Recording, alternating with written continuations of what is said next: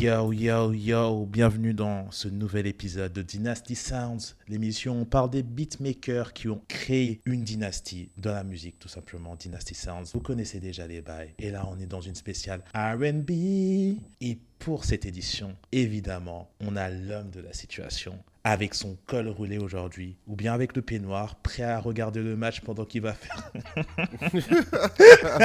pendant qu'il va faire le podcast. il m'a, il m'a prévenu, donc moi j'accuse. I'm a snitch today. Ah, stop snitching. Là, on est en mode R&B, les lois de la rue, elles sont prohibées pendant ces prochains épisodes, donc j'ai snitch fort. Mais bon, donnons ces fleurs à notre homme du jour, R&B Denzel. Yeah, Comment ça va, mon gars? Huh? To all the ladies out there. Always for the ladies out there, always. Bien sûr. D'ailleurs, euh, je le dis en début d'émission, R&B Denzel a sorti son projet Indian Summer, acclamé par la critique, 99 sur Metacritic à ce jour, sur 32 critiques à travers le monde.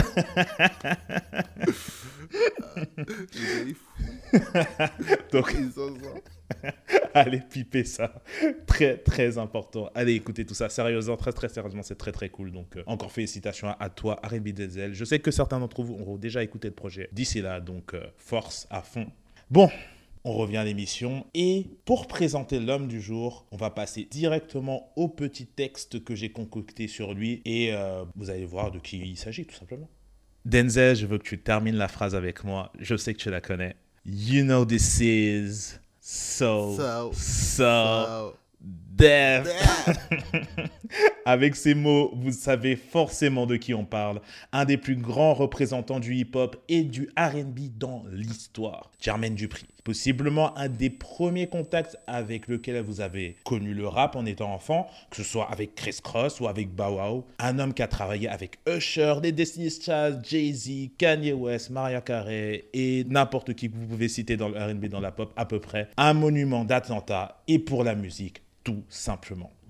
Du coup, Denzel, qu'est-ce que tu penses de cette petite présentation du book de So So Def Je la trouve très juste. Hein. Mhm. Je la trouve vraiment très juste dans la mesure où elle tient bien compte euh, de la polyvalence du gars et euh, dont on parlera un petit peu plus tard et surtout euh, du fait qu'il est très implanté en réalité dans l'industrie et que c'est un, des acteurs principaux. C'est pas forcément celui qui est le plus exposé et celui auquel on pense le plus, mais euh, Jermaine Dupri est quand même un acteur important de cette musique. Il est important de le rappeler et je pense que tout au long de ce podcast, euh, on fera l'effort de rappeler aux gens que Jermaine Dupri quand même est quelqu'un d'important. Mais clairement, je pense, tu vois, quand les gens disent You had to be there pour Jermaine Dupri, You had to be there, en fait. Parce que c'est sûr et certain que quand tu vas commencer à sortir des noms ici et là, euh, tu vas pas sortir Jermaine Dupri comme, tu vas sortir, je sais pas, Kanye West, tu vois ce que je veux dire? Mais il a eu un impact dans la culture et en réalité, justement, j'en parlais dans, les- dans ma présentation, pour beaucoup, il est vraiment le premier contact qu'on a pu avoir avec le hip-hop de base. Je me rappelle que j'avais dit euh, assez souvent que la première chanson hip-hop que j'ai entendue dans ma vie, c'était Tupac California Love. Mais en réalité,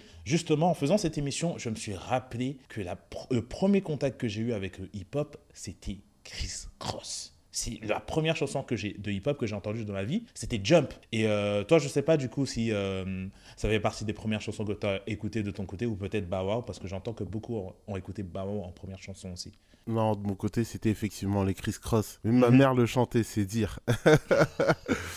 Donc, euh, ouais, ouais c'est mon premier contact avec, euh, avec le hip-hop, effectivement. Exactement comme tu le disais. hein. En tout cas, euh, aussi longtemps que je puisse m'en souvenir, euh, Jump, c'est vraiment le premier morceau de, de, de Peura que j'ai en tête. Mais de fou, mais surtout en plus, tu sais, il créait un délire et tout. Parce que maintenant, moi, je me rappelle, j'avais des tresses comme eux à l'époque et tout. Euh, déjà, tu vois, donc en fait, ils me mettaient dans un flow. Et il y avait le bail aussi qui faisait genre, tu sais, ils mettaient leurs pantalons à l'envers. Ouais, le Falzar à l'envers, les... les jerseys à l'envers et tout. mais je te jure, mais ça, c'est une dinguerie. Mais d'une certaine manière, c'était, je sais pas, j'ai presque envie de dire une première euh, approche du drip, entre guillemets, pour les plus jeunes en réalité.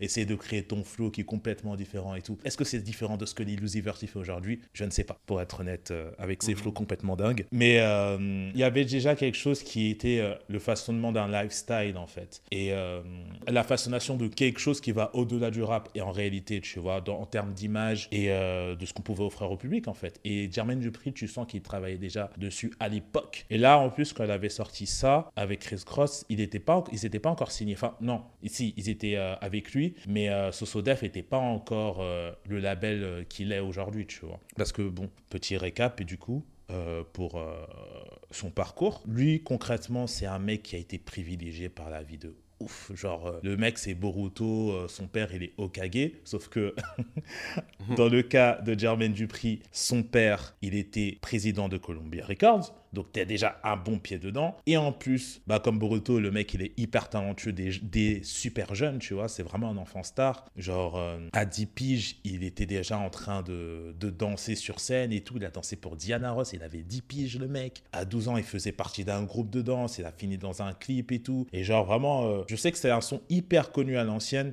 Peut-être que une personne de l'audience, vous saurez exactement ce que c'est. N'hésitez pas à nous dire, euh, je sais pas si vous êtes sur YouTube dans les commentaires ou à nous taguer sur Insta, sur Twitter. C'est toujours cool. Mais euh, c'était vraiment, tu sais, les bails de, de, de hip-hop, breakdance et tout, les mecs avec des gants. euh, tu vois, le, le Ouais. côté vraiment b-boy à l'ancienne avec les cheveux un peu gominés. euh, Ouais, ouais, les Jerry Curl et tout. Ouais, ouais, ouais. j'ai- vu, t'inquiète, j'ai vu le bail. Exactement, voilà, un homme de culture, un vrai.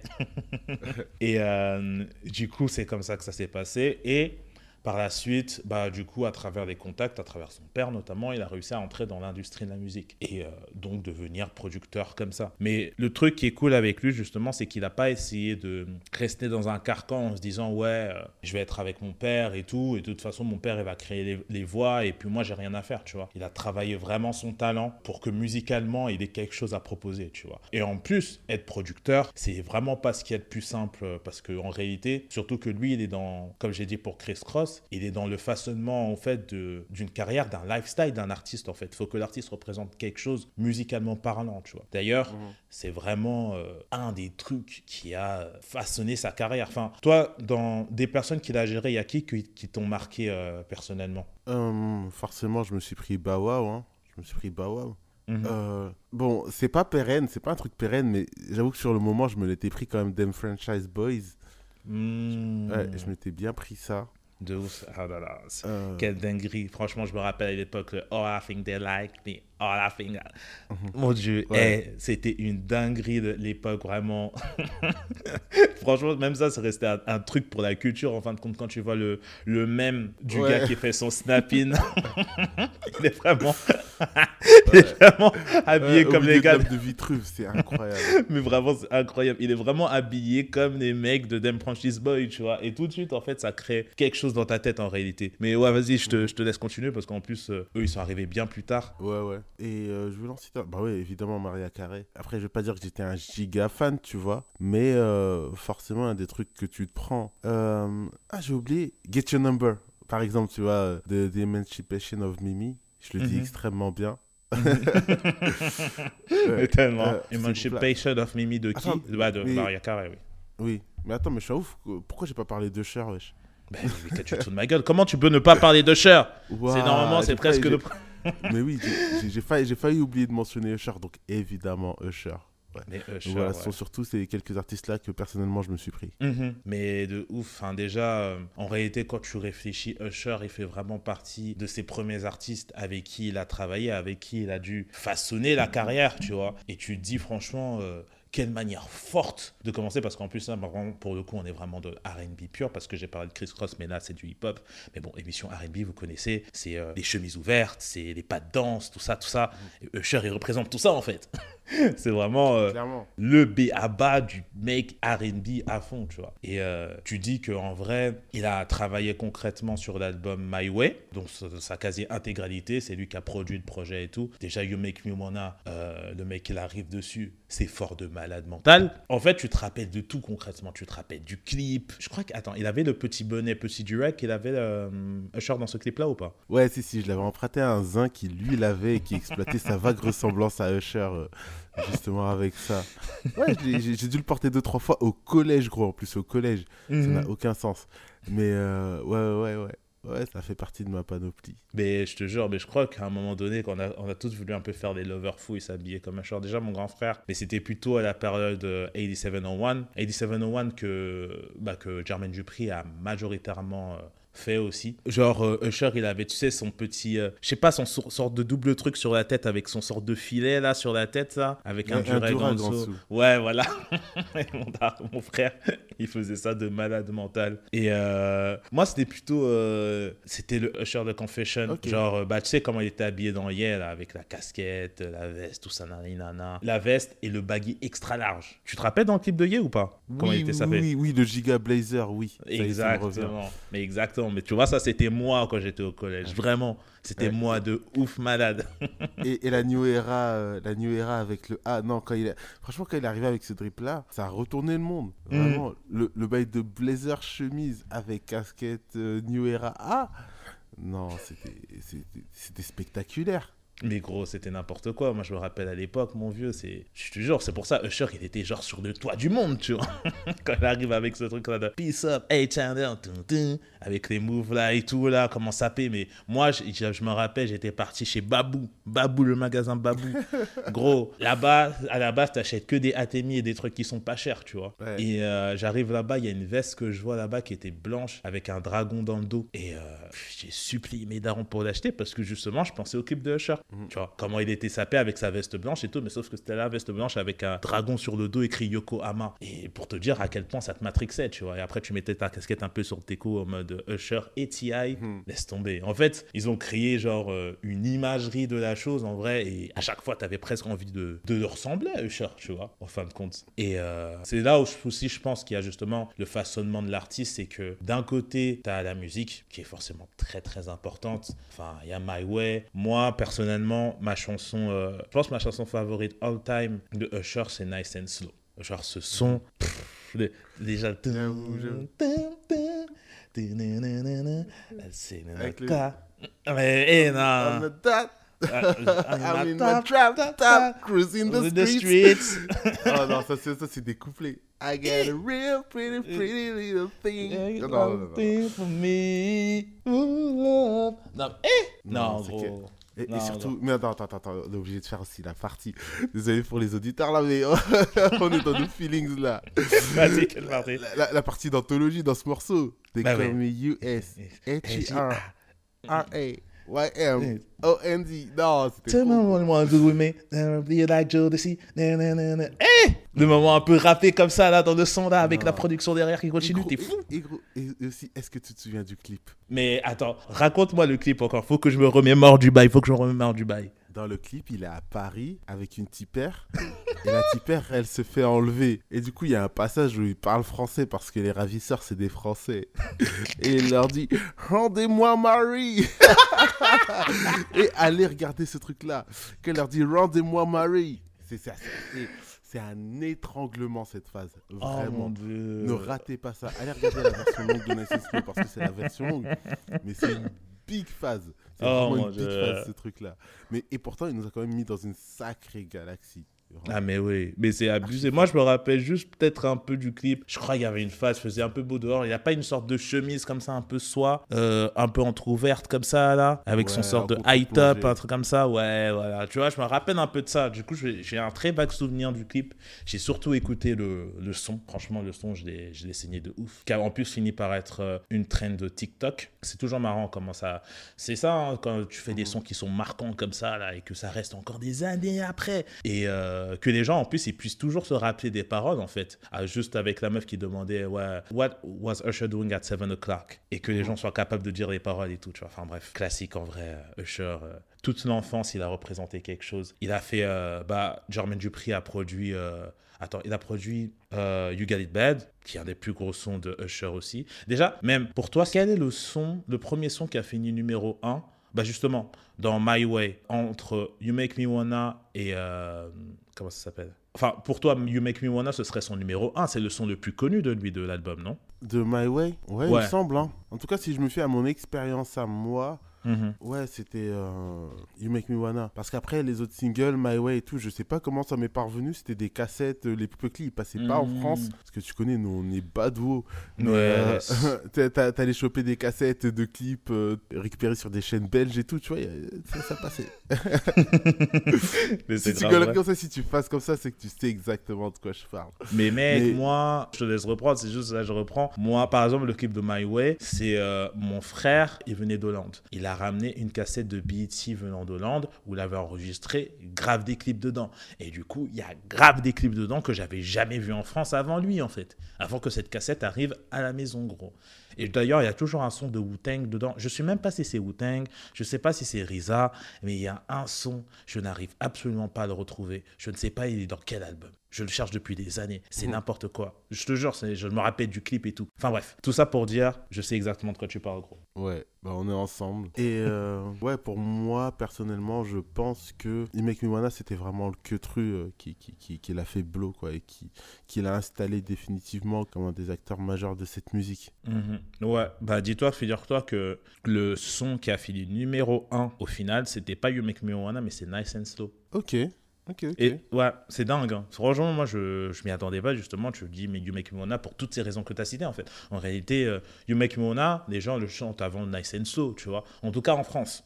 Mais, euh, mais là, euh, c'était Nice and Slow, en fin de compte, qui a été son numéro 1 à lui, tu vois. Et il me semble même que c'était. peut- Non, non, bah non, je suis bête parce que Jump, il a, c'est le premier numéro 1 de, de Jermaine Dupri. L'album, il a été disque de platine. C'était la première fois pour des artistes qui venaient d'Atlanta en même temps. En même temps, Atlanta, c'était pas du tout ce que c'est aujourd'hui. Concrètement, il y avait Atlanta, il y avait que les Outcasts et euh, il y avait euh, Chris Cross. Mais Chris Cross, euh, ben, c'est pas, pas un groupe de rap euh, qui sont là pour perdurer, tu vois. Même s'ils ont fait trois albums, il y en a qu'un seul qui a vraiment marché des trois. Mais en tout cas, il a réussi à installer quelque chose de fort avec ces artistes-là, en fait, qui ont vraiment représenté quelque chose, qui ont marqué des tournants, en fait, dans le rap, chacun. Chris Ross, parce qu'ils étaient particulièrement jeunes. Usher, parce que c'est Usher, que c'est un des rois du R&B, con- concrètement, euh, depuis sa création, tu vois. Et euh, aussi, un autre artiste qui nous a marqué réellement dans notre jeunesse, que tu as cité, bah, c'était Bow Wow, tu vois. Et euh, Bow Wow a matrixé les gens à l'époque, mais d'une manière incroyable, en fait. Genre, euh, il y a eu des enfants stars, en général, dans la pop culture, que ce soit dans le hip-hop ou dans le R&B, mais euh, pff, je sais pas, hein. là, il y a qui... Wow, en tout cas, c'était le plus jeune, je pense. Parce que Bieber, il avait déjà une bonne petite dizaine d'années quand il a pop. Ouais. Et donc- ouais, il avait à peu près quel âge à ce moment-là, au moment de What's My Name? Ah, franchement, je me pose la question. Tu sais quoi? Je vais faire une petite recherche. Là, je triche un peu. Parce que je sais pas quel âge il avait, mais le mec était minuscule. Ça me- Enfin, je, je lui donne grand max, grand max 10 ans. Et même euh, pendant que tu fais ta petite recherche, Ouais. si on continue de parler de Bawa, il faut quand même considérer le fait qu'il a une petite carrière aussi avant Sosodef, notamment avec Death Row. Et ça, ça me fait phaser de ouf. C'était bad, c'était fou, un tout petit, un kid de chez Kid. Et il rappait des trucs trop hard. Ah ouais? Parce que. Ouais. il, rappait, il rappait des trucs trop atroces avec, euh, Avec Snoop, du coup. avec, avec Snoop, ouais. Avec Bah oui. Parce mais que ouais. Snoop, c'est son oncle. Ouais, ouais, ouais, Ouais. c'est ça. Ouais, ouais. Enfin, pas, son oncle biologique, mais t'as capté. Ouais, moi je croyais que moi je croyais que c'était vraiment son oncle pour le coup. Là tu m'apprends un truc parce qu'il a toujours dit Marion Codenchi parce que c'est à travers Snoop qu'il est rentré euh, chez Sosodef, enfin Ah ouais. chez Defro et après chez Sosodef j'imagine. Mhm. Mais du coup c'est quoi? C'est en fait comme euh, les Africains quand on dit ouais c'est mon tonton mais en fait c'est pas un mec de la famille du tout quoi. Voilà, exactement. De mémoire, euh, ils se sont rencontrés après une presta de Bawao. Mhm. Euh, il, avait, il avait du charisme, il était chaud. Du coup, Snoop s'est dit, vas-y, je vais le prendre sous mon aile, la huisse. Et puis Mhm. voilà. Ah ouais j'avoue. Bon, C'est là qu'il c'est là qu'il tire son blaze aussi. Bah oui, clairement, Snoop Dogg, Bow Wow, le, le lien se faisait. Et puis dans, dans le premier clip de Bow Wow, il me semble que Snoop, il est dans le clip. Ouais, il est même en fit sur What's Ouais. My Name. Ah bah oui, putain. Mais pour Et- te et- dire, je me rappelais même pas. What's My Name. Et même What's My Name, du coup, c'est euh, c'est clairement une référence à un morceau de. De Snoop. Ouais, c'est clairement euh, ouais, une référence au morceau de Snoop. Waouh, tu sais que j'avais carrément oublié même qu'il y avait Snoop sur le son à la base. Ça, déjà, ça fait super longtemps que je n'ai pas écouté du coup parce que j'avais pas écouté avant l'émission. Mais euh, pour dire que le passage de Bow Wow, il est resté. Hein, parce qu'au final, ce que tu rappes, c'est le Bow Wow Wow, yippee yo, yippee yeah, where my dogs at? Et euh, tu te rends compte quand même que ça avait matrixé à l'époque d'une manière. Genre, les mecs voulaient grave lui ressembler. Non, franchement, en fait, dans l'histoire de la pop culture, c'est un cas unique. Il a réussi à créer genre euh, une histoire, une dynastie avec avec ce petit, en fait, qui est genre sans précédent à l'époque, surtout bah, particulièrement dans le rap, tu vois. Même s'il a eu Chris Cross avant, mais qu'il le fait qu'il le refasse avec un autre petit, mais d'une avec une magnitude encore plus poussée, parce que là, tu savais vraiment qui était le petit. Il était bien choisi, il était petit, il était BG, tout ça, nanana. Les chansons, elles étaient accrocheuses, parce qu'au final, il y avait Bauer, mais il y avait d'autres sons qu'il avait sortis qui avaient plutôt bien marché quand il était petit à l'époque. Mmh, ouais, après, en dehors de What's My Name, tu veux dire? Ouais, ouais, en dehors de What's My Name, en dehors de What's My Name. Je... Attends, il y a un son à l'époque. Ah ouais, il y a Bounce With Me, Puppy ouais, Love. exactement, exactement, exactement, oui, tu vois. Donc il a réussi à pas être un One Hit Wonder, malgré Mhm. le fait que c'était un gosse et que c'était genre euh, une, une petite révélation, tu vois. Et c'est légendaire de ouf ce que euh, Jermaine Dupri a réussi à faire avec ce mec-là, où euh, il a réussi à travers, euh, bah, à travers lui à le, à le faire développer, à le faire évoluer, à faire de lui euh, le petit qu'on connaît aujourd'hui, tu vois. Et euh, enfin, le Mhm. petit qu'on a connu et qui est devenu euh, le Bow Wow, euh, maintenant, qui, dès que tu entends parler de lui, c'est parce qu'il a fait une dinguerie, tu vois ce que je veux dire? Ah, c'est bah voilà, il fait mal au cœur, mais euh, ouais. Ouais, de fou. Toi, t'as suivi un peu sa carrière pendant un moment ou pas? Ou bien pour toi, c'est vraiment resté un vestige du passé? Parce que d'ailleurs, je me rappelle, on se demandait justement, est-ce que Bow Wow est une légende? Donc, hmm, veut tout dire. Non, mais la question a déjà été posée. hein. La Mhm. question a déjà été formulée et ah, franchement, j'ai du mal à dire oui. J'ai du mal à dire oui parce que je pense que il faut aussi, il y a aussi une affaire de considération, tu vois, Mhm. et une affaire de, de considération. Il y a la manière aussi dont il est considéré par euh, par les autres artistes. J'ai pas le souvenir qu'il y ait beaucoup d'artistes en fait qui aient demandé un featuring avec Bawa qui se sont dit vas-y, j'aimerais bien voir Bawa sur ce morceau, tu vois. Mhm. Donc en fait, ouais, il a quand même réussi à bâtir une petite legacy personnelle sur sa carrière. Si on se fie à son premier album notamment et à Wanted aussi, parce que parce que quand il est revenu avec Wanted, franchement, c'était un peu corny, mais tu, tu pouvais pas ne pas valider. C'était le projet où il y a Fresh Is Notamment, oui. Aïe, aïe, aïe, aïe, aïe, aïe. Putain, ça, j'avoue, je vais pas te mentir. C'était un moment où, quand le son il est arrivé, genre, t'as envie de croire que ça y est, tu vois. Que Bobo, il est là, il a fait. Il va faire quelque chose de solide de ouf, tu vois. Parce que franchement, ce Mhm. son, c'était une dinguerie. La prod, elle était folle et tout. Euh, franchement, le son, il avait grave du flow. Non, franchement, le Fresh là, le Fresh Is, j'avais pris fort. Vas-y, continue. Mhm. Donc euh, ouais, c'est pour cette raison-là, je sais pas si on peut vraiment le qualifier de légende. Moi, je dirais que non. Sincèrement, je m'avancerais et je dirais que non. Mais bon, tout le monde n'est pas de cet avis-là. hein. Ouais, de ouf. Moi, pour moi, c'est une légende. pour moi, c'est une légende. Ouais, c'est sûr que qualitativement, euh, il n'a pas sorti des choses qui nous ont euh, frappé au bout d'un moment. Tu vois, il n'a pas, il a pas de longévité. En réalité, c'était plus un phénomène qu'autre chose. Mais quel phénomène ça a été, en fait? C'est marquant pour la culture, concrètement, tu vois. Déjà, Mhm. tu te mets en, en face d'autres artistes enfants qu'on a voulu mettre en avant de cette manière-là, tu vois. Il y en a eu plein, mais il y en a eu un en particulier que tu connais, c'est Lil Roméo. Est-ce que tu te souviens de Lil Roméo, man Oui, oui, oui, bien sûr, tu, bien tu te sûr. souviens de Lil Roméo? Bien sûr, c'était la concu. Mais c'était la concu- Est-ce que tu te rappelles que Lil Romeo, il avait même fait un son pour clasher Bow Wow qui s'appelle You Can't Shine Like Me? Ah ouais, non, ça, je me souviens pas de ça. mais mec, c'était n'importe quoi. Genre, il avait fait un son, il était dans la street, torse nu. Ils étaient, genre là, c'était la période où ils étaient un peu grands, tu vois. Et Mhm. euh, Lil Romo, il arrive et fait un son You can't shine like me. You ain't right from the stick. You ain't right from the street. I'm a hood dog. C'est pas du tout le hood. Le mec, c'est son père, c'est le hood. Son père, c'est Master P. Lui, il a grandi avec une cuillère d'or dans la bouche, en fait. Enfin, faut arrêter, tu vois. Mais en tout cas, il disait Mhm. que c'était un Bah petit oui. de la rue, tout ça. T'as pas vécu ce que j'ai vécu et tout. C'est ouf. Alors que bah ouais, il a traîné avec Snoop et euh, il a traîné avec Death Row. Mais je te jure, sans ma vie, en fin de compte, en plus, avec ce que tu m'as dit juste avant, presque Barreau, il a presque plus de vécu que lui dans la rue, tu vois. oh mon dieu. Mais ce, ce, bif, était, c'était n'importe quoi, mais le passage de Lil Romeo était cool. Mais tout ça pour dire que Lil Romeo a existé aussi, tu vois. Mais le seul qui a eu un impact comme ça dans l'industrie musicale, c'est que Bow en fait, tu vois. En vérité, t'en fais pas deux comme. Il y a des. Lil Wayne, même, il a rappé quand il était jeune et tout, mais ça a pris combien de temps avant qu'il devienne le Lil Wayne qu'on connaisse aujourd'hui, tu vois? Même le Lil Wayne des Hot Boys, il n'avait pas autant de succès que le Lil Wayne de Bow Wow, euh, qui, franchement, euh, remplissait des salles. euh, genre, les adultes, ils étaient à fond sur lui. euh, Enfin, bref. Et en fait, il a complètement retourné le cerveau des gens.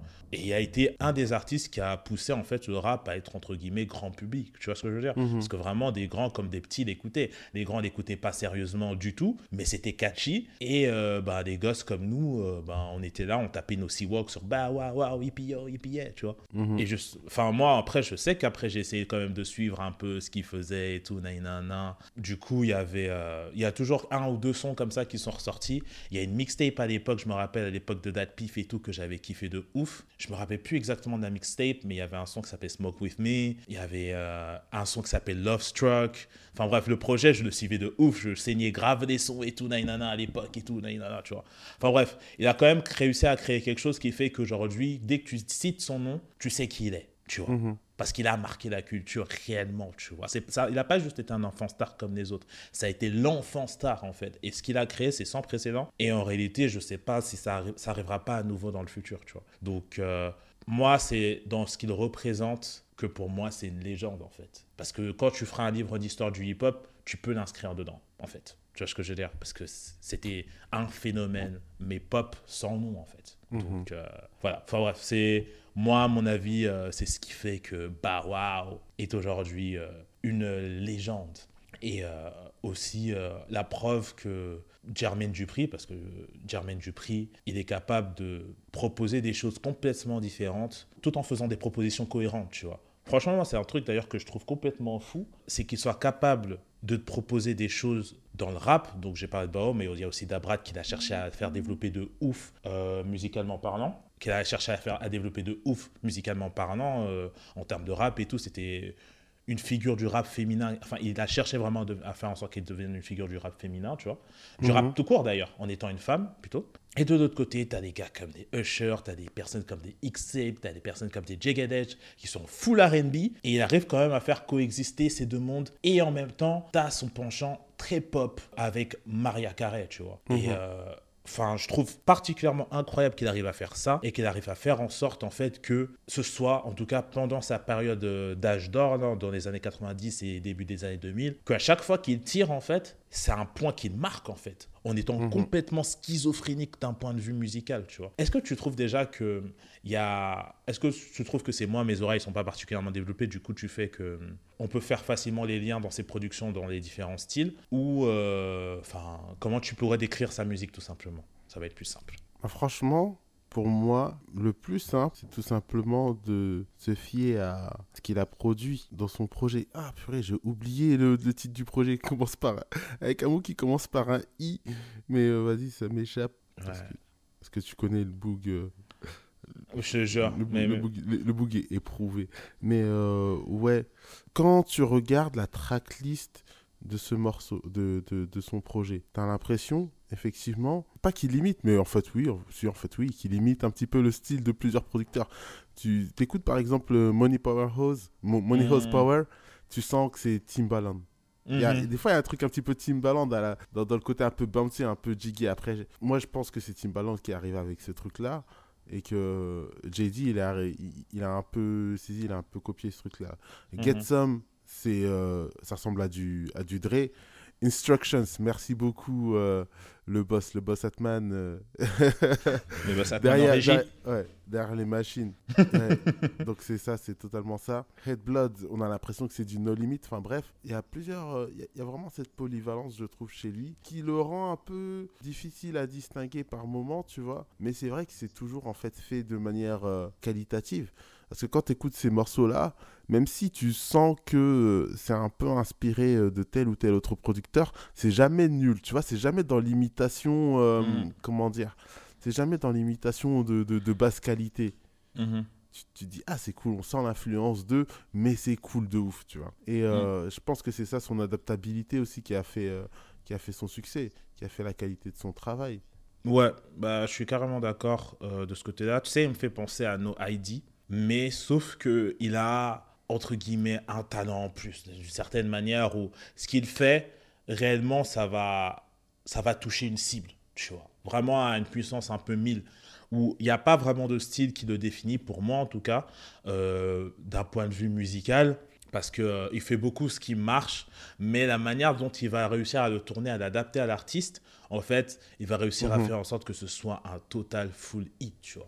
Franchement, moi, je trouve ça ouf, en fait, qu'il soit capable de te faire une, une balade un peu comme des trucs de We Be Love Together, ou bien des choses complètement full RB où les gens sont là et crient dans des chansons, tu vois. Vraiment, c'est le RB où tu donnes ton cœur de la chanson dans les musiques de Jegedej et tout ça, tu vois. Et d'un autre côté, tu as euh, ce côté plus street qui va arriver euh, dans ses productions, tu vois. Comme j'ai dit, genre des choses qu'il peut faire avec. Euh, avec Dabrat, euh, ce qu'il peut faire pour ou ce genre de choses en fait.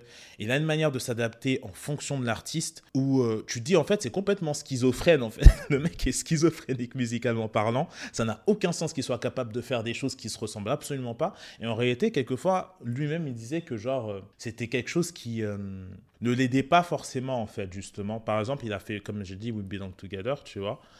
Et mhm. c'est pas quelque chose qui s'est ajouté dans son CV en mode ah il a vraiment fait We Belong Together, tu vois. Et eh ben non, tu vois, les gens savent même pas que c'est lui qui l'a fait, tu vois, alors qu'il dit So So Death dans la chanson. Il le dit So So mhm. Death. Il le dit, mais malgré tout, c'est pas dans son CV, tu vois. Mais en même temps, à côté, il va te faire Welcome to Atlanta, tu vois. C'est, tu mhm. dis, mais ça n'a aucun sens presque, tu vois, le Welcome to Atlanta remix, hey, avec ce flegme là qu'ils ont. Ah, putain, le son, ça avait tellement de flou à l'époque. Je me souviens quand ça passait à la télé sur MTV et tout, avec les passages genre Ludacris qui rappe dessus et tout.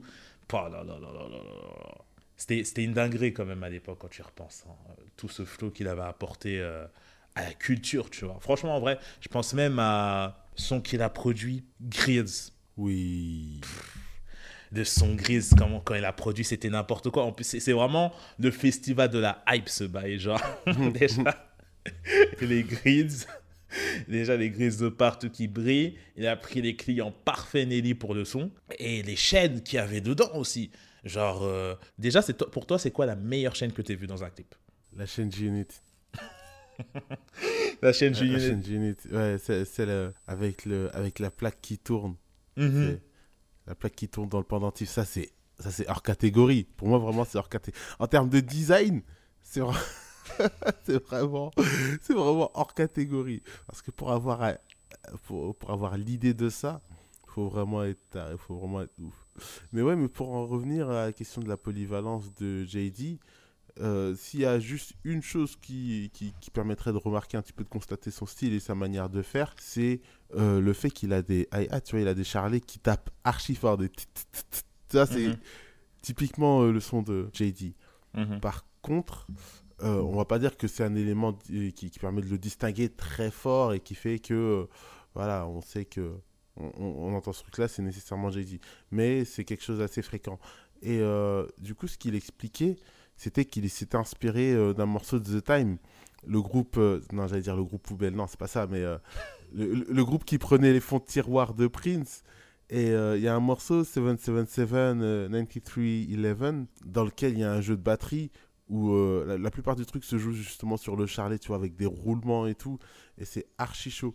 D'ailleurs, mhm. euh, ouais, c'est vraiment un des morceaux euh, référence pour les batteurs, les batteurs de funk notamment. Quand tu arrives à faire ce truc-là, c'est vraiment que tu es un batteur confirmé, tu vois. Mhm. Dire combien le truc est complexe et, et, et, du coup entraînant. Et lui, il s'est pris ce truc-là, et c'est à partir de là, en fait, qu'il a commencé à mettre ses hi-hats aussi fort.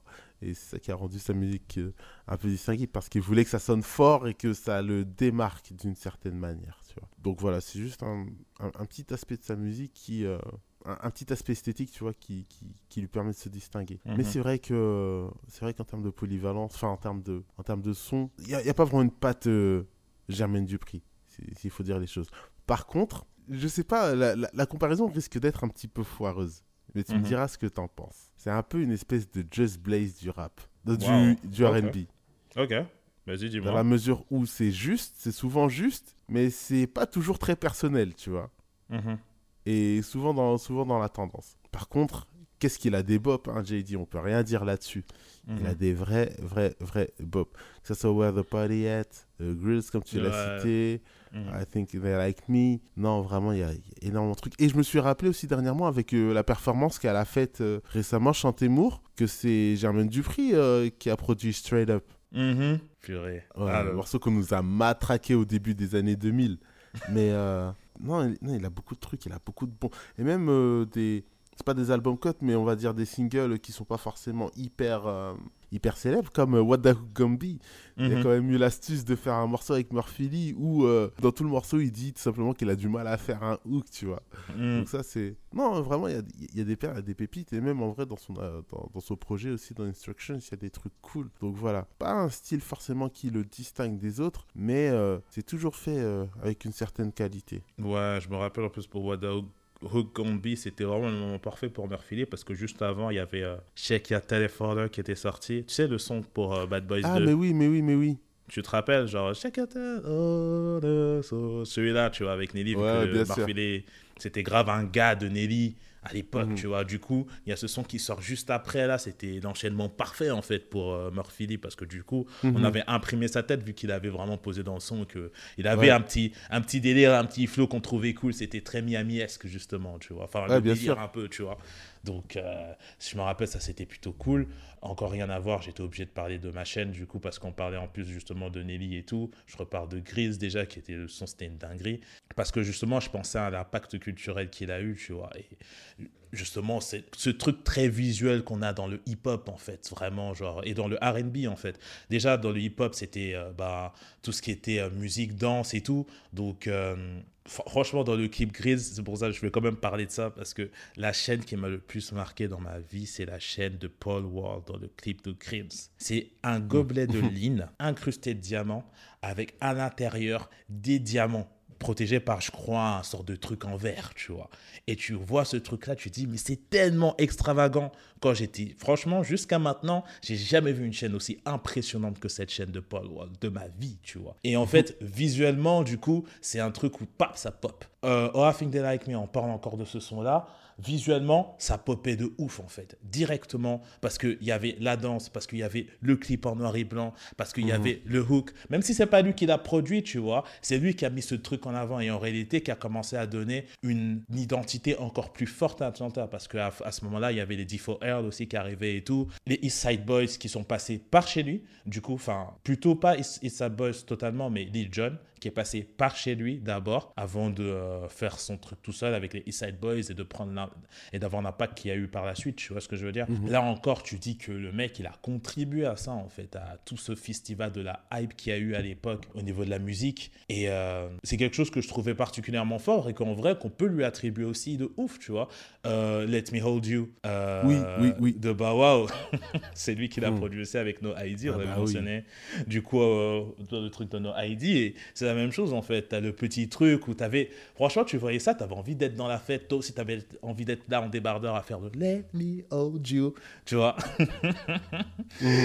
Donc, euh, il y a un aspect vraiment culturel hyper hype que euh, Jermaine Dupri il a apporté du coup à, à travers sa musique aussi, tu vois. Et musicalement, c'est vrai, comme tu as dit, il n'a pas d'identité propre, mais euh, musicalement, ce qu'il a fait, c'était des trucs genre My Boo, c'est lui qui l'a produit. Confession, c'est lui qui l'a produit. Mhm. U-Turn, c'est lui qui l'a produit. Et encore là, il y a quelque chose de fort visuellement et en termes de son. Déjà, la production, elle est folle là, avec euh, Mhm. le.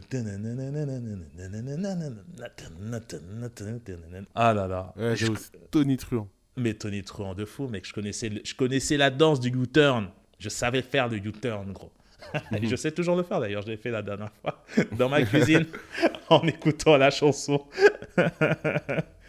Donc, euh, c'est quelque chose qu'il a réussi à, à bâtir avec Sosodef, en fait, qui, je pense, est quelque chose qu'on doit, qui, qui doit être, être reconnu à, sa juste valeur. Tu vois, ce qu'il a réussi à créer lui, les artistes avec qui il a travaillé, mais aussi ses assistants, parce qu'en vrai, il n'a pas bossé dessus seul. Il a bossé dessus euh, avec euh, deux gars, Brian Michael Cox, si je me souviens bien, et Manuel Seal. Manuel Seal. Et euh, du coup, c'est des personnes en fait qui l'ont aidé à construire le son qu'il a fait, tu vois. D'ailleurs, quelquefois, euh, parce que justement, c'était quelque chose que j'avais oublié, du coup, c'est que lui, enfin, j'ai pas oublié, mais c'est juste que j'ai pas mentionné, ce mec écrit aussi pour les artistes avec qui il bosse. Très souvent, la manière qu'il a de travailler, ça veut dire qu'il va faire une.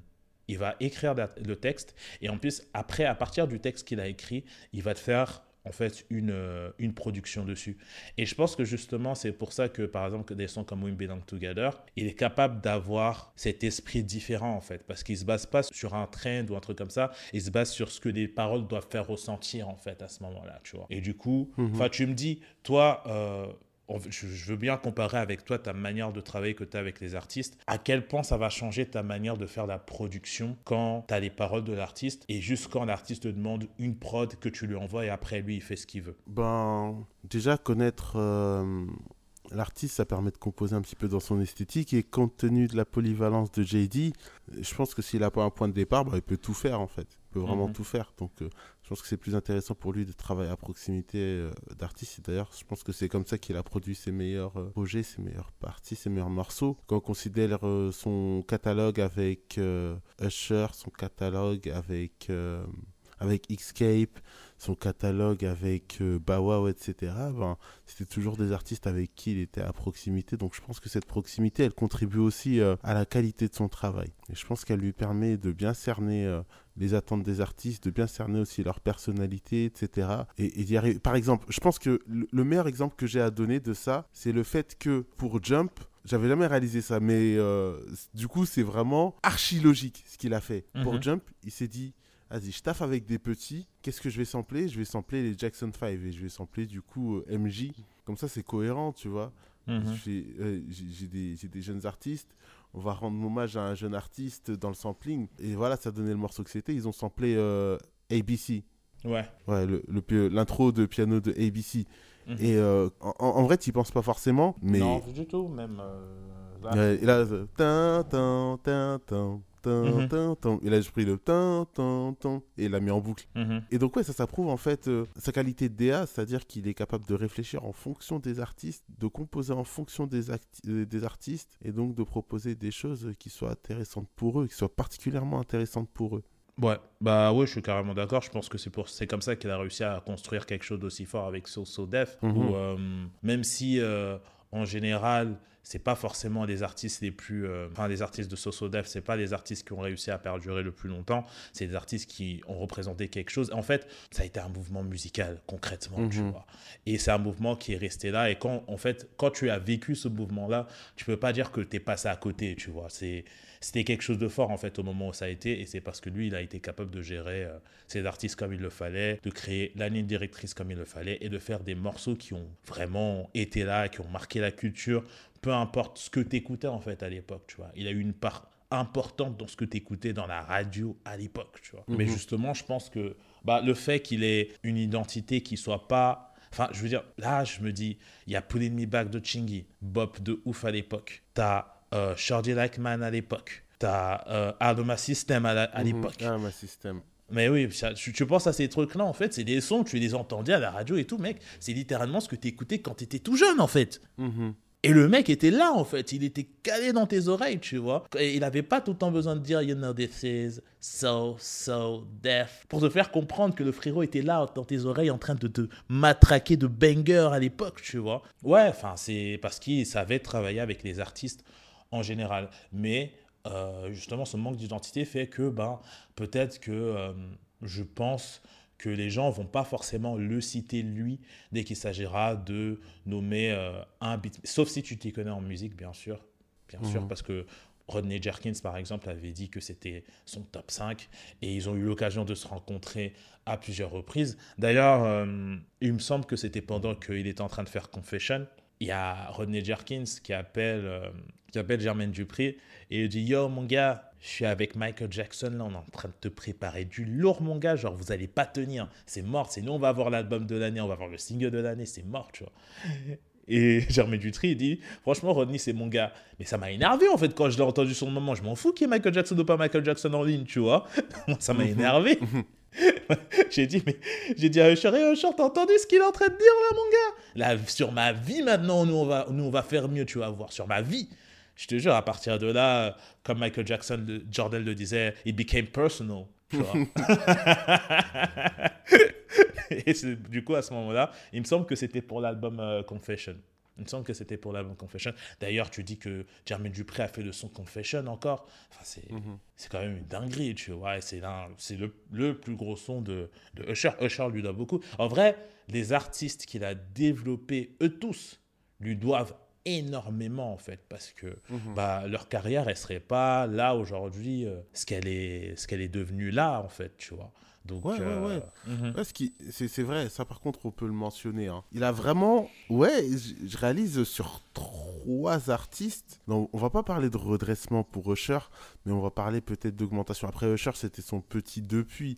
Mhm. Euh, mais euh, ouais, pour Bow Wow par exemple, il me semble qu'il quitte, euh, il quitte Sosodef euh, à un moment. Ouais, si si, il quitte Sosodef à un moment Mhm. et il se met même sous l'aide de Birdman. C'est là qu'il fait Let's Get Down notamment, tu vois. It's really Tu vois. Ça- Je me rappelle bref, même pas cette chanson. Ouais, non, non, il est, il est anecdotique de fou le morceau. La Ouais, vérité, mais il- de toute façon, Il est, il est anecdotique de fou, mais Ouais. c'est moi qui, c'est, moi qui m'étais pris l'ambiance à l'époque. Euh, bah, c'est comme avec Love Struck et tout. hein. Putain, ouais. eh, c'était trop bien. Moi, les sons, ils étaient lourds, gros. Les sons, ils étaient Ouais. lourds. Donc voilà, il revient chez Sosodef et il fait Wanted. Et c'est là qu'il y a les Like You, qu'il y a Let Me Hold You, qu'il y a Mm. Fresh as I Miss. Enfin bref, tout ce qui le remet sur le devant de la scène et qui lui donne, qui, qui lui donne un peu l'estime du public. Euh, deuxième, ouais, on a cité l'exemple de l'exemple de de, de, de, de- de Mhm. dont il, dont il augmente la, la carrière, mais on peut parler aussi de redressement littéralement pour The Emancipation of Mimi. C'est pour cela qu'aujourd'hui, il y a une relation fusionnelle entre les deux parce que Mhm. tous les deux, effectivement, enfin, Jermaine Dupri a vraiment réussi à redresser la carrière de, de Maria Carey. Elle le sortait de Glitter. Glitter, c'était un échec monumental. En plus, c'était un album qui... C'est c'est pas drôle, mais ça l'est quand même, tu vois. Mhm. Ça- ça- C'est un album paillette, hyper joyeux et tout. al- Et il sort en même temps que le 11 septembre, frère. Ouais, c'était C'est- Ouais. chaud. T'as vu la Ouais, photo euh, où euh, il y a hum, du coup les, les deux tours euh, détruites et il y avait la cover de l'album. Il y avait une, une affiche avec l'album juste à côté des tours détruites. Oh, atroce, Mais atroce. Un cliché. Ouais. Vraiment, tu pouvais Ouais. pas mieux représenter Non. de bail. hein. Aïe, aïe, Ouais. aïe, aïe. Atman qui dit un Et- projet dégueulasse. C'est un projet les- les yeux- les yeux- dégueulasse. Les yeux fermés, très probablement, pour ceux qui le connaissent. Ouais, c'est chaud, on va pas se mentir, gars. on a- Ouais, et euh, il revient avec, euh, elle revient avec euh, The Emancipation of Mimi. Hmm. Elle fait, euh, ouais, Like That. Ouais, Like that, ça la- la- c'était vraiment incroyable hein, comme retour. J'avoue, quand, quand elle a pull up avec Like That, Hmm. tu vois, une énergie minimaliste à la Scott Storch et tout. Bon, tu vois. Ah, minimaliste, après c'est la diva. Je me rappelle comment elle est arrivée, genre belle gosse de ouf et tout là. Ouais, ouais, ouais. avec ses moves, tout ça. Elle fait sa diva de ouf. hein, c'est Non, c'était fort, c'était fort. c'était c'est fort. c'est la, la diva la plus gangsta du game, Maria Carey, bien sûr. Grave, grave. ouais, ouais, non, non, c'était archi fort, c'était archi fort. Et après, We Belong Together, qui semble-t-il, enfin, un de ses meilleurs morceaux, oui, peut-être euh, pas le meilleur morceau, le- parce qu'elle a quand même fait My All, tu vois. Mais Hmm. c'est un morceau hyper important dans sa discographie, parce que c'est un morceau qui lui remet, qui, qui, qui a remis sur, euh, sur les devants de la scène, Hmm. et qui refait d'elle euh, une vraie princesse du RB, tu vois. Ouais. Et ça, ça leur met à un sommet euh, qu'elle pensait peut-être ne plus jamais réatteindre. Donc Mhm. ouais. Euh, tout ça pour dire que en termes de DA, Germaine Dupri, Ouais. il a comment dire, il a son Ouais, il a son il a son cachet, il a son il a son statut. Bah, je, suis- je suis carrément d'accord avec, la- avec toi là-dessus. En plus, Maria Carey, il me semble qu'elle sortait de, de beaucoup de dépression et tout, justement, à ce moment-là, avec euh, genre son ex et tout. euh. Il me semble que c'était pendant cette période-là. En tout cas, elle a eu beaucoup de chutes, euh, Maria Carey, euh, dépressive, tout au long de sa carrière, liées à des relations amoureuses. Ou là, c'était chaud ce qui s'est passé avec ça, tu vois. Parce qu'elle passait Mhm. de une des plus grandes vendeuses de l'histoire à un flop monumental, tu vois. C'était complètement fou ce qui lui est arrivé, la pauvre, tu vois. Et ouais, du coup, il est arrivé, il a pris les choses en main. Oh, Dommage qu'il n'ait pas réussi à faire la même chose avec Janet Jackson, du coup. euh, parce que du coup, son album, il a floppé à Janet. Et en plus, Janet, elle sortait de l'histoire avec euh, le truc de Justin Timberlake, là. Euh, pff, de toute façon, qu'est-ce que tu voulais faire pour ça en vrai? C'était complètement. Tu te rends compte que c'est quand même cette vidéo qui a donné la lumière à, à- à YouTube? Oui, oui, oui, C'est oui. une dinguerie quand on y est pensant. C'est vraiment une dinguerie, ouais. Tout- ouais, ils, sont- ils voulaient tous aller voir le bail et du coup, bah, YouTube quoi. C'est c'est vraiment un truc de ouf. C'est vraiment un truc de ouf que ça a été. Enfin bref, voilà. Euh, Janet Jackson qui marque la culture encore une fois. À ses dépens, malheureusement. Mais voilà quoi. Euh, oui, de toute façon, en réalité, il n'y a rien à ajouter de particulier à, à, tout ce que tu as dit, tu vois. C'est, je pense à Burn encore là, Mhm. avec le- le- la danse avec la latte que tu poses sur la jambe comme ça là. Le- Mhm. C'était n'importe quoi, putain. Mais euh, ouais, non. Ouais, ça pour dire que ouais, c'est quelque chose euh, sur lequel il s'est tenu et tout, tu vois. Et en réalité, je pense que, maintenant, si tu essaies de bosser avec Jermaine Dupri, c'est un peu pour retrouver euh, cet aspect-là qu'il avait à l'époque, tu vois. Ce côté un peu. euh, Enfin, créer une ambiance à l'ancienne un peu. En vrai, c'est un peu comme on disait pour Rodney Jerkins la dernière fois, tu vois. Tout recréer, genre Division, ils ont travaillé avec Jermaine Dupri, euh, sur leur dernier album, tu vois. Et euh, c'est un album qui se veut en grande partie euh, très traditionnel. Très traditionnel, même s'il y a ce côté très Mhm. fuckboy dans la musique et tout, même si Jermaine Dupri, il y a des sons comme ça où il, dit, il fait un peu le fuckboy et tout avec son flegme là. yeah, yeah, yeah, so, so deaf. tu vois, les rires comme ça là, c'est Ouais. clairement de lui, tu vois. En plus, avec sa grosse moustache là et ses Ouais. tresses à l'époque, ses petites lunettes. C'était grave ça, tu vois.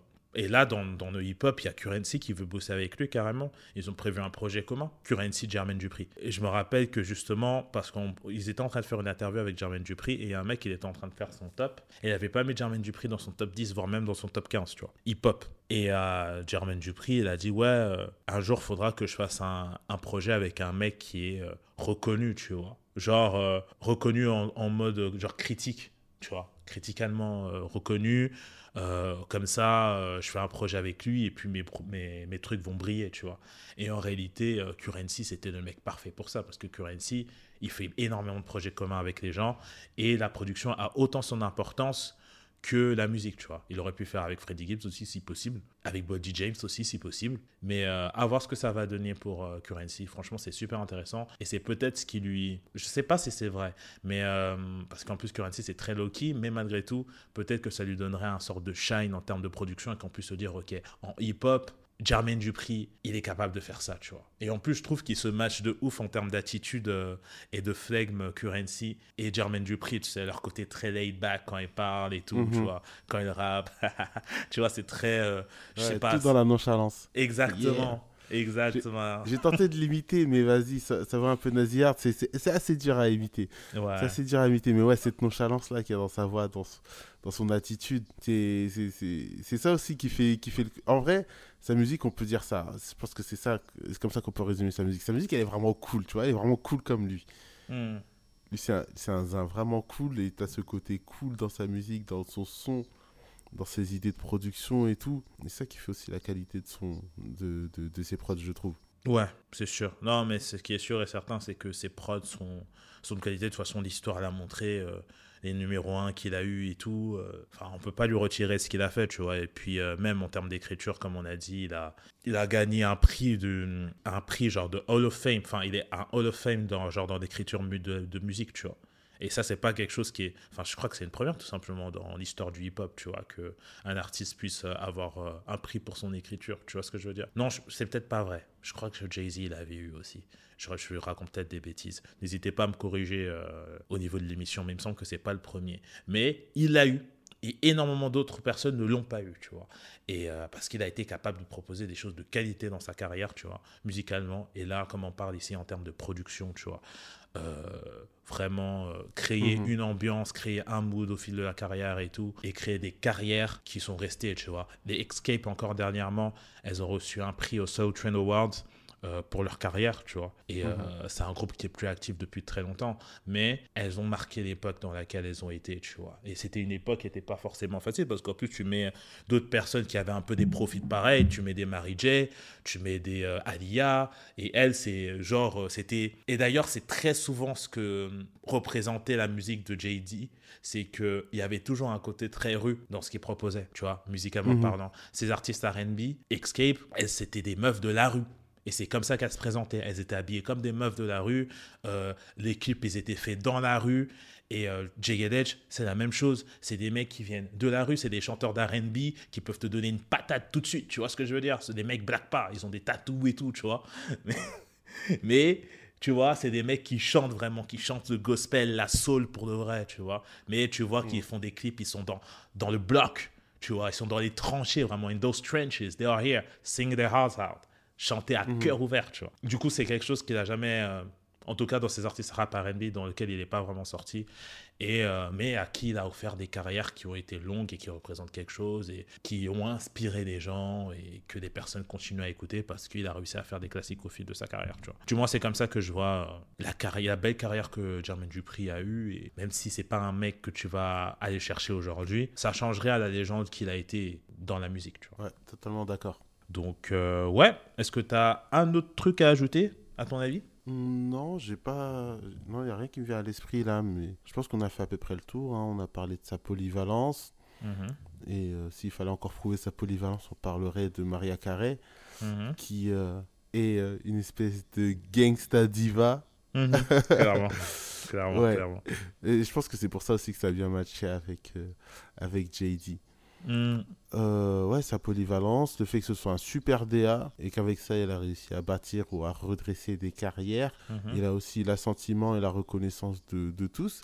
C'est Mhm. quand même, euh, je pense que, ouais, d'ailleurs même Snoop le dit, hein, c'est le seul qui a pu, qui aurait pu sur un morceau proposer un terrain neutre pour que des rappeurs de New York et euh, de, de Los Angeles puissent rapper ensemble. Didi et Snoop sur Welcome to Atlanta, c'est quand même, tu vois, un petit événement. Ouais, de fou. Et ça, c'est rendu possible grâce à JD parce qu'il a ce côté aussi un peu fédérateur et grâce à sa polyvalence et grâce au fait qu'il est, qu'il, est au milieu de tout ça. Ah oui, et non, oui, oui, il y a une chose très importante peut-être à- euh, dont il faudrait qu'on débatte peut-être un petit moment. C'est une phrase qu'il a dite. Il a dit que pour Atlanta, il était plus important que les Outcasts. Ouais, ouais. Franchement, j'ai j'ai pas envie de sortir un, c'est un ouf tout de suite, tu vois. Mais, tu vois? Ouais, j'ai pas envie, mais, mais tu vois, regarde, et justement, il y avait tout l'aspect culturel que j'ai avancé tout à l'heure. Je, je sais pas si je pourrais aller jusqu'à dire qu'il est plus important que Outkast en réalité, mais en réalité, quand tu regardes, il y a tout l'aspect culturel dont j'ai passé visuellement. Il nous a fait vivre des choses en fait, concrètement, tu vois. Outkast, là où tout s'est passé, c'est musical. Euh, Andrew 3000 est considéré comme l'un des rappeurs on time aujourd'hui, même s'il a, il a jamais sorti d'album solo. Euh, les Outkast, ils ont sorti des albums incroyables, mais en réalité, c'est resté dans un cadre très musical. Mhm. Et Jermaine Dupri s'est sorti de ce cadre-là. Et déjà, il a réussi à marquer euh, l'histoire dans plusieurs domaines différents. Le rap avec euh, les artistes qu'il a sortis de là. Dans le RB avec Usher particulièrement. Comme j'ai dit, l'Escape et tout aussi, mais Usher particulièrement. Et euh, dans la pop avec Maria Carey aussi, tu vois. Oui, Jagged Edge, évidemment aussi. Euh, j'ai juste... Enfin, Atman me dit Jagged Edge, mais c'est vrai que Jagged Edge a moins grande échelle que Usher, tu vois. Donc, euh, let's be real, même si j'adore Jagged Edge. euh, et euh, particulièrement leur premier album que je trouve fou. Enfin, même en général, il y a grave des chansons de Jagged Edge que je trouve incroyables, tu vois. Vraiment, les chœurs qu'ils utilisent et tout dans les chansons, tout ça, là, c'est, c'est quelque chose de fort, tu vois. Mais, euh, voilà, enfin bref. Ouais. Et euh, il contribue quand même à mettre Atlanta sur la carte parce que c'est Ouais. un des mecs qui pousse, euh, qui pousse Lil Jon. Hein. Ouais, bah Après, ouais. euh, Ouais, ouais. Ouais. Bon, après, c'est après que après qu'il a quitté euh, Ouais, a son quitté label, qui, a commencé à blow et tout. Et surtout, c'est quand même Lil Jon lui-même qui donne cette impulsion-là. Moi, par exemple, la première fois que je me prends le crunk, c'est avec Get Low. Et c'est en Mhm. 2003, je crois. Mhm. Ouais. Ouais. Et, et euh, Get Low, moi, c'est mon, c'est, mon épicentre de toute la période crunk, Zumba et tout, Snap, et Snap Your Fingers, Mhm. tous ces trucs-là. euh, que, que j'ai kiffé de ouf, il n'y a pas de problème. Mais euh, ouais, pour moi. Get le remix avec Elephant Man. Je veux ah, juste dire ça. gars, laisse tomber. Le passage d'Elephant Man quand il était chaud comme ça, là. Oh Chaud de ouf. Chaud de ouf. Ah non, c'était n'importe quoi. Même Buster Rhymes dans ce son. Ouais, oh, purée, j'avais oublié. Oh, de mais oui, même Buster Rhymes ce son. aussi. Aïe, aïe, aïe. Incroyable, aïe, gros. aïe. Hmm. Et, et donc, ouais, et après, ça devient un contributeur, effectivement, de cette esthétique-là, cette esthétique bien d'Atlanta. Et on peut considérer qu'il est un des pères fondateurs, quand même, de, du fait que Atlanta, aujourd'hui, le son d'Atlanta, on peut le dire, hein, c'est le son qui domine l'industrie. Mhm. Ouais. Et euh, Jermaine Dupri a quelque chose à voir avec ça. Avant Lex Luger, Ouais. avant, avant Hard on the Pate et Ham, tu vois, Mhm. il y a quand même euh, des morceaux de, euh, de Jermaine Dupri. Oui. Et il y a un autre sujet aussi Mhm. sur lesquels j'aimerais qu'on revienne. Germaine Dupri, de mémoire, hein, je peux me tromper, mais c'est un des premiers producteurs à avoir vraiment, tu vois, ce côté, je mets des petits pianos ou des samples ou des machins sur euh, des percus qui sonnent un peu trap. Mhm. En vrai, t'écoutes euh, Let Me Hold You, c'est ça. Alma System, tu vois, avec des roulements de hi-hat, c'est ça. Franchement, il y a moyen de se demander si quelque part, le travail de Germaine Dupri, il n'a pas été à l'origine du RB tel qu'il est produit, par exemple, chez Summer Walker, avec euh, London on the Track. London on the Track, d'ailleurs, c'est un mec d'Atlanta, hein, si je me trompe pas. Mhm. Ouais, et ben voilà, tu vois. Et pour boucler la boucle, en plus, dans Over It, elle sample, enfin, euh, London on the Track sample euh, You Make Me Wanna. Mhm. Donc, euh, pour moi, il y a ce, truc-là, tu vois, d'avoir euh, un son un peu trap au niveau des percus et ensuite avoir des, pianos moelleux ou, euh, tu vois, des petits samples bien cool.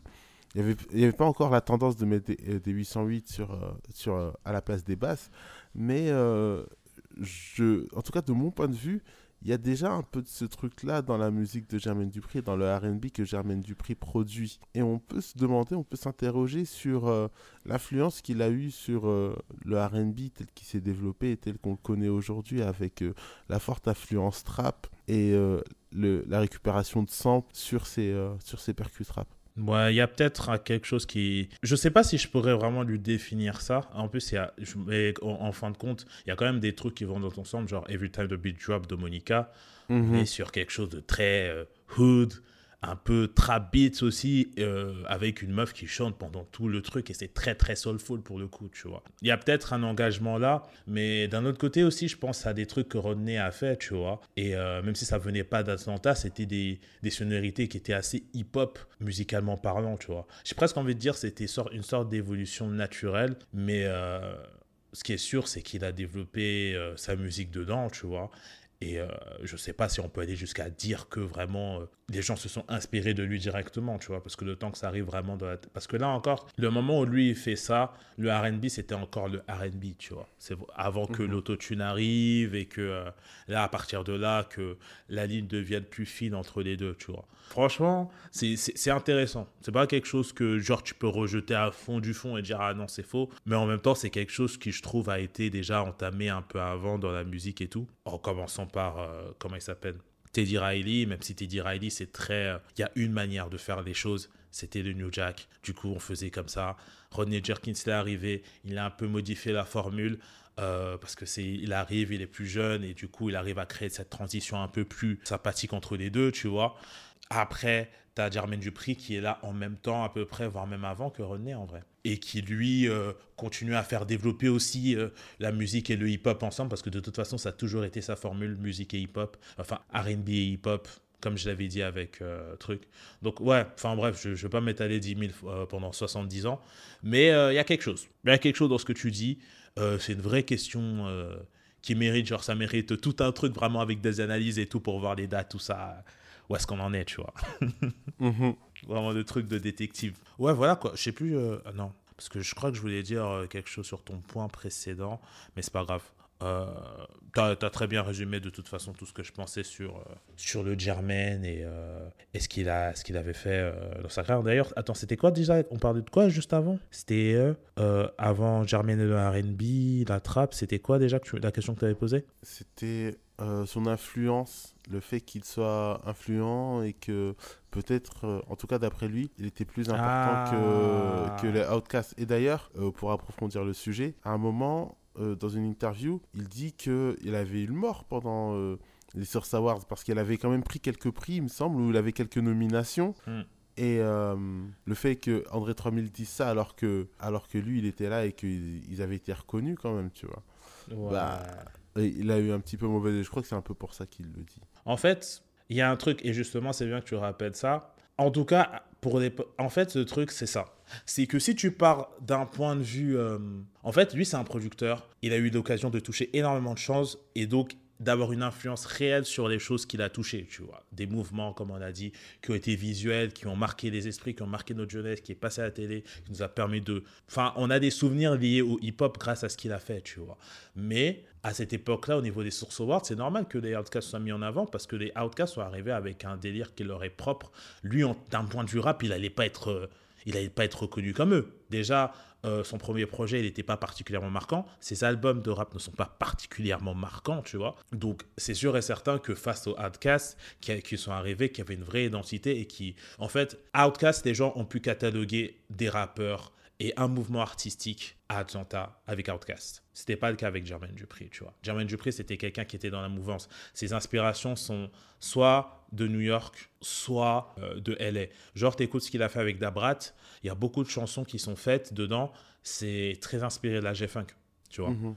Parce que justement, il a ce côté très neutre, en fait, où il prend un peu ce qui marche, il fait sa petite tambouille de ça, il arrive à te sortir quelque chose qui est quand même lui à la fin et qui te fait quelque chose de cool à la fin, tu vois. Mais les Outcasts, eux, ils sont arrivés avec un truc qui leur représentait très aérien, très bizarre même à l'époque, très soulful, très technique les deux étaient vraiment une réelle personnalité dans le groupe, tu vois. Donc c'est sûr et certain que quand il disait The South has something to say, c'était important que ce soit lui qui le dise plutôt que Jermaine, ou Jermaine c'était un mec qui était derrière les platines. Il n'allait pas vendre Chris Cross, tu vois. C'est sûr que Chris Cross, c'est peut-être le premier groupe qui a eu le platine, mais Chris Cross, c'était un délire. Et euh, Outcast, c'est quelque chose qui était sérieux, tu vois. C'est pour ça qu'après, dès qu'il a dit The South has something to say, les gens, ils ont applaudi Andrew 2000 parce qu'ils savaient que c'était quand même un mec legit qui parlait. Le mec, il est venu, il a porté ses couilles, mais aussi, ce qu'il a fait, c'était bien, tu vois. C'était du bon son, c'est des choses que tu ne peux pas retirer, tu vois. Mais euh, Jermaine Dupri, du fait que ce soit un mec derrière les platines et qui gère la DA, c'est ce poids qu'il a apporté, tu vois. C'est que, oui, en termes d'influence, vu qu'il a touché énormément de choses, il y a forcément plus d'influence de, lui, je pense, qui sont les, chez les autres. Mais pour que le Sud soit identifié d'un point de vue rap, ce serait pas arrivé à ce moment-là, en tout cas, sans les Outcasts, tu vois. Donc, c'est dur pour moi de dire euh, que l'un est plus important que l'autre, mais chacun a eu sa fonction en fait dans le développement du Sud. Et le développement qu'ils ont eu tous les deux a été tout aussi important en fait c'était important qu'on puisse définir le Sud, c'est comme ça, Atlanta, c'est comme ça, il y a tel artiste là-bas, mais aussi que lui, de son côté, il fasse évoluer la musique de son côté et qu'il soit au devant de plusieurs mouvements, soit directement, soit indirectement, tu vois. Genre, euh, ce qui s'est passé avec les East Side Boys, peut-être que ce serait jamais arrivé s'il n'était pas là, tu vois. Donc, euh, mhm. voilà. Ce, que je dirais, c'est un peu, euh, c'est pas une, un vrai truc, mais d'un côté, je comprends pourquoi il dit ça, d'un autre côté, je peux pas le laisser dire ça, tu vois. Tu vois ce que je veux dire ou pas? Ouais, non, je te sens, je te sens, je te sens. Mhm. Euh, après, on a une attache sentimentale qui est plus forte à Outcast que à ouais, aussi. exact. Ouais, je suis grave. qu'on est biaisé, tu vois. Ouais, mais c'est ça. Mais moi, je suis clairement, je suis clairement biaisé. Hein. Je suis clairement biaisé. Ça se débat. Franchement, mhm. ça se débat. Quand on écoute ces arguments, ben. Hmm. Mhm. Hmm. voilà. Ouais. Ouais, non, franchement, on est d'accord. Non, franchement, c'est quelque chose de, c'est, quelque chose de vraiment intéressant euh, quand tu vois les choses dans ton truc. Mais euh, ouais, enfin, de toute façon, j'ai dit ce que je pensais. Et, et puis voilà. Euh, tu voyais autre chose du coup? Non, je pense que j'ai fait le tour des questions qui, qui venaient à l'esprit. Ouais, carrément. Bah écoute, on passe à la dernière phase, évidemment, des sons de Jermaine, ce qui te hype. Mm Vas-y, j'en cite combien? 5 Vas-y, je vais tenter d'en citer 5 à peu près de tête. Vas-y, vas-y, vas-y, vas-y. Euh, Bounce With Me, bah wow. Ok. Un vrai petit bop. Mm First Night, Monica. Ouais. Chantemour, Straight Up. Mm What a Party At, pour toutes les fois où... Ah. Euh, pour, pour, pour, le clip enregistré sur la cassette et que j'ai mis en boucle. j'ai cité My Way de Cher. Non, t'as pas cité. My Way, de ouf. De mhm. ouf, de ouf. Même le clip, c'était un bail de ouf. Ouais, c'est vrai. C'est un sacré truc. Mhm. Donc voilà, je, je, pense que j'ai cité mes 5 là. Hein. Je crois qu'il t'en reste un. Ah, il m'en reste un Ouais. Euh, non, c'est pas lui qui a. Bah, Let Me Hold You, allez hop. Ouais, bah oui, c'est lui aussi, il a produit avec No ID. Mhm. Euh, alors, moi, il y a Grills, évidemment, qui était fou. Franchement, comme j'ai dit, ça, ça m'a vraiment trop marqué. Tout m'a marqué dans le truc, le son, le clip c'était n'importe quoi vraiment. la hype à son paroxysme. C'était vraiment que de la hype, tu vois. Et quand c'est des trucs, c'est que de la hype. Forcément, je kiffe de ouf. Euh, Mhm. Ensuite, il y a Nice and Slow que j'ai cité tout à l'heure. Euh, déjà 8701, non, c'est pas du tout dans 8701, c'est dans My Way. Mais euh, parce que de toute façon, il y a U-Turn aussi que j'ai kiffé de ouf dans le projet. 8701, franchement, le son de l'album, je l'ai tellement saigné, j'ai tellement écouté, c'était une dinguerie. J'avais le DVD chez moi du concert et du coup, on enchaînait euh, le concert chez moi tout le temps, tout le temps, tout le temps, tu vois. C'était vraiment un sacré bail. Il y a quoi d'autre de lui que je peux citer Ouais, comme to Atlanta, remix, évidemment. Euh, ça aussi, c'était pareil. C'était vraiment le festival de la hype à l'époque. Comment, Oui, comment je me le suis pris. C'est. un All-Star Game. Mais vraiment, c'est un All-Star Game. T'es là et tout. Les mecs, ils sont tous ça, du flow et tout. T'es es là, tu t'attaches à la, à la moindre seconde de ce qui est en train de se rapper sur le moment, tu vois. Non, vraiment, c'était trop. C'était trop la prod, la, la flegme de, de Jermaine Dupri qui est la record, là, la remix. Hey. Il tape leur- des petits pas de danse comme ça, un peu jiggy jiggy with it, tu vois. Évidemment, avec Didi dedans. Comment veux-tu? C'était trop, c'était trop. Non, franchement, euh, ça, c'était euh, le kiff de ouf à l'époque. Il y a Fresh as Is de Bow Wow que j'avais kiffé de ouf, franchement. Comme j'avais dit, c'est pas Bow c'est pas le mec qui a le meilleur des flows et tout, nanana, mais parfois, quand, quand il était chaud, je. J'aimais bien, tu vois. Genre, j'aimais bien ça. J'aimais bien quand il avait fait euh, son passage dans Teach Me How to Doogie, le remix, le passage de Bow Wow Mhm. est incroyable, vraiment incroyable. Dans le remix de Oh I Think They Like Me, le passage de Bow Wow, c'est une dinguerie. C'était vraiment trop stylé. Franchement, j'avais kiffé de ouf. Enfin bref, il y avait des moments, franchement, où Bow Wow, c'était mon gars de ouf. Donc, ouais. Et enfin, en dernier, c'est un petit album cut de Mace qui est Chill on You avec Jay-Z dedans. Et euh, enfin même euh, j'entends même 112 dedans du coup. Bon petit son, euh, bien jiggy, euh, bien cheat euh, bien Mace. Franchement, le, le, le, bail est cool, le bail est... En fait, et c'est là justement que tu le dis, tu vois, le bail est cool, la prod elle est super stylée et tout, mais c'est très New York, tu vois. C'est très New York, c'est très bad boy. Et c'est passe-partout de ouf, tu vois. Mais c'était bien. Franchement, j'ai kiffé de ouf le son Cheat euh, de Mace. Et voilà quoi. Atman me dit qu'il valide fort le, le son de Mace, mais en même temps, euh, il adore le projet de Mace. Je écouté encore tout à l'heure d'ailleurs pour me préparer pour le prochain épisode qu'on va faire. Mhm. Petit teasing là, en principe, euh, Mace, écoutez l'album en entier. Vous savez déjà ce que ça veut dire. Vous savez qui est le prochain. C'est tout à fait logique. Et voilà quoi, ça c'est à peu près mes sons. De toute façon, je rappelle à l'audience, comme d'hab, à chaque fois qu'on fait un podcast sur un beatmaker, on fait une playlist sur le beatmaker avec nos sons, peut-être des sons qu'on a oubliés dans le tas ou des trucs comme ça, histoire que vous puissiez euh, découvrir des artistes, même si vous les connaissez déjà ou vous pensez les connaître déjà à fond. Du coup, on va vous ramener les, les bonnes playlists qu'il faut et tout pour que vous mettiez un peu dans l'ambiance, tout ça. Et voilà quoi. Euh, Yep. Donc voilà. Yep, tu valides euh, Denzel. Ouais, je valide totalement. Donc, bah écoutez, c'était euh, ce nouvel épisode spécial RB for all the ladies out there that listen to us. Vous êtes magnifiques, ne l'oubliez jamais. On n'a que de l'amour pour vous. Méga sûr. Soyez bien, on approche euh, des, des fêtes, tout ça. L'ambiance, on est ambiance coffin season maintenant. Trouvez, trouvez la demoiselle que vous allez coffin pendant tout cet hiver jusqu'à ce que les beaux temps reviennent. C'est très très important, la chaleur humaine, corporelle, tout ça. Pensez tout ça en écoutant vos meilleures playlists de RB. Très très important. Et aussi en écoutant Indian Summer de Denzel Washington, de Denzel McIntosh, ici présent, de RB Denzel. Parfait pour la coffin season. Tout ce qu'on aime, vous savez déjà. Et voilà, un dernier mot. Un dernier mot, RB Denzel. Non, si ce n'est que je suis ravi de... Je suis ravi de faire ce podcast, je suis ravi euh, de faire ça, de partager ça avec toi et surtout je suis archi impatient qu'on en soit au dernier épisode de la Mhm. saison parce que tu sais, tu sais ce qui nous attend. Ouais, je vais pas en dire plus. On va pas en dire trop, on ouais. va pas Mais gâcher la surprise, on va pas gâcher la surprise, Piré. mais mais ouais, ça va être fort. logiquement, les gens qui suivent, ils savent. Je suis à Mm. propos de quoi, je suis à propos de qui? Hmm. Et c'est ce book dont je suis à propos dont on va parler. Et je suis bad chaud. Ah, mon gars, ils sont pas prêts. They are not ready. Vous n'êtes pas prêts, les gars. Ça va être cool. Ça va être cool de ouf. Mais de toute façon, là, euh, même le prochain, ça va être cool à faire. Ça va être un bon festival de la ah, hype de, faire le prochain. On va kiffer de ouf, madame. De ouf. Donc, euh, voilà. Comme on vous a prévenu, soyez prêts pour les prochains.